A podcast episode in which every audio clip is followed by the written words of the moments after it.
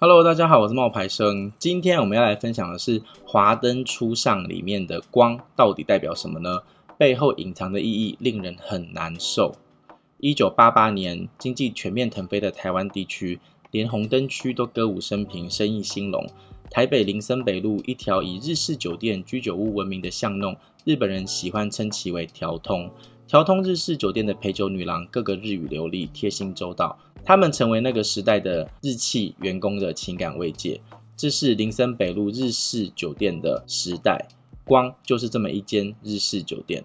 罗雨农和苏庆仪两位妈妈桑，带着年纪背景各不相同的女郎，撑起了这一间光酒馆。故事也就围绕着这一间酒馆以及酒馆里面的陪酒女郎渐次展开。开局就是荒山密林中的一具女尸，悬念瞬间被吊到了炉顶。他是谁？凶手又是谁？但一切都没有答案。悬念在这部剧里面不是等待引爆的炸弹，而是蒙在拉摩吕眼前的那块黑布，是蒙蔽双目的障眼法。蒙上黑布，我们以为自己没入的是悬疑犯罪的世界，可是再睁开眼，我们才发现自己走入的是光的世界。是的，在悬念之后，故事就展开了，走入了条通的光酒店。这几位低层女性的悲歌，才是这一部剧至少是第一部想要带我们进入的世界，而我们也确实进入了这个世界。四十多岁的罗雨侬曾为了前夫郑元畅坐牢，出狱之后呢，与自己多年的挚友苏庆仪合开了这间日式酒店光，独自抚养着十五六岁的儿子，能够在条通撑起一间生意兴隆的酒店，并非易事。罗雨侬性子刚烈，有手腕；苏庆仪知分寸，有进退。两个人呢，合力呢，把光经营的有声有色。两位妈妈桑看起来都早已经被生活历练的通透又美丽。可当这种通透遇到爱情的时候，就显得毫无招架之力，瞬间碎成了瓦片。这时候，一名叫江汉的男人出现了。罗宇农和苏庆仪呢，前仆后继迷上了这一位专写情感戏的编剧，而这一位江汉始终一副玩世不恭的渣男神态，舌灿莲花的吐出最简陋的渣男名句：“我以为你和那些女人不一样，没什么原因，我就是不爱了。你跟他们并没有不同，你只是隐藏的更深。”简简单单的几句就把见惯了大风大浪的罗斯妈妈和苏妈妈 PUA 成了偶像剧里的傻白甜，一个回家悲伤到连儿子都不管，把自己关进卧室暗自哭泣；另一个更恨不得为爱去死，玩起了失恋自杀的戏码。拜托醒一醒，你们是四十多岁看透男人的妈妈桑，不是十五六岁情窦初开的少女了。然而，他们装睡，呐喊无用。这两人不应该说是整个光酒店的女人，都像是着了魔般的，无所不用其极的讨好着、追求着所谓的爱情。罗斯妈妈和苏妈妈这对几十年的老友，因为江汉生出的间隙，再也无法重修旧好。按照时下穿搭法则，可以迅速归为甜酷辣妹的百合谢欣颖呢，见惯风月，在酒店里呢逢场作戏，却对隔壁的牛郎亨利呢动了真心。不惜冒死为他贩毒藏毒，他与江汉一样，也是一个一眼渣、开口渣的典型。这都是为了我们的将来。如果你不想做就算了，我想别的办法。我不想让你为难。基本上明明是将“我是渣男，我在骗你”八个大字写在脸上。可是奇怪的是，无论是历经世事的两位妈妈桑，还是混片风月的百合，都死死的被拿捏着。虽说爱情令人麻木。但总不能说恋爱中的人全是瞎子吧？你追我赶，见坑就跳。无论如何，男性角色的粗糙不仅没有反衬女性的光彩，反而让深陷其中的女性越发盲目，丧失了人物本身的可信度。轻易爱人，轻易受伤，几乎就是光酒店女性的宿命。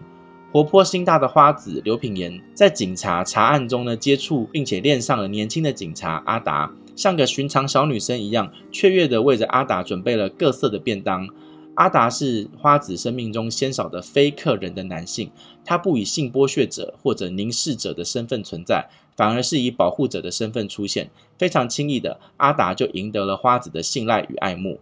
大学生爱子郭雪芙他饰演的，和年龄最大的阿纪谢琼媛饰演的，他们各自因爱受伤，各自上演着自己的爱求不得、得不到的这个戏码。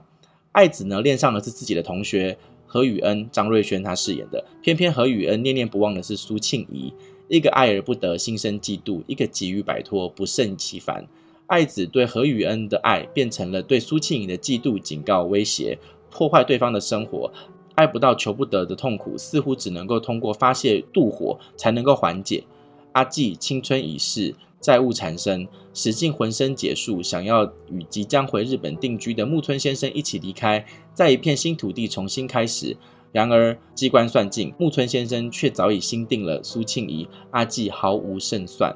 嫉妒、愤怒、不满，放眼望去，小小的光酒馆弥漫的全是因爱而生的妒火或痛苦。所以，这就是他要呈现给我们的八零年代末台湾底层女性的世界吗？这个世界轻薄到用一句“都是爱情惹的祸”就能够全部概括了吗？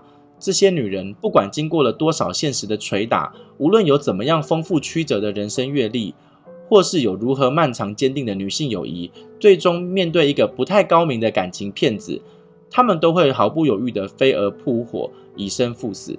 感情、金钱、友情，甚至生命，全部都可以用来向他们以为的爱情献祭。必须承认，在这些女性的爱情和友谊里，确实有一些细节能唤起我们的共情。比如罗斯妈妈和苏妈妈情感变化的一个细节，在两人已经各自揭破和江害的关心之后，间隙已深，向苏妈妈挑衅报复的爱子，两人却是默契十足的，一前一后共同夹击。是多年友情的惯性也好，是为了维护酒店内部的和谐稳定也好，那一刻为苏庆仪出头，几乎是罗宇农的本能反应，带着一种我的闺蜜我可以欺负，我可以大吵大闹，但绝不允许别人欺负的仗义。而苏庆仪看到罗宇农流露出的那种轻松和欣慰，也是老友之间的心照不宣。可是，在危机解除之后，两人又迅速的回到那种尴尬龌龊的局面。